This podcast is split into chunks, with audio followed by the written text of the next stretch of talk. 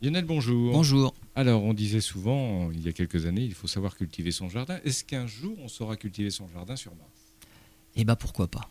En fait, on fait des essais. Et par des températures de moins 20 degrés, Paul Zabel s'est improvisé jardinier à l'intérieur du laboratoire Eden ISS. Il a semé des graines en février, il a dû affronter des pannes et même une violente tempête. On croirait raconter le scénario du film Seul sur Mars.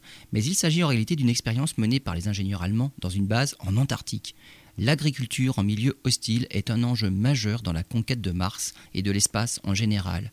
D'ailleurs, faire pousser des pommes de terre dans le sol martien aurait même des avantages par rapport au sol terrestre, car comme il y a moins de gravité, l'eau et les nutriments restent plus longtemps à proximité des racines que sur Terre. En revanche, le sol martien contient de grandes quantités de perchlorate et des métaux lourds qui peuvent être potentiellement toxiques. Des essais dans différents sols originaires des volcans hawaïens pour imiter le sol martien ont été faits sur des herbes aromatiques et des légumes, qui ont été dégustés après que la récolte ait été jugée comestible. Outre le fait de pouvoir subvenir aux besoins d'une colonie, les plantes permettent de recycler l'atmosphère et filtrer les eaux usées.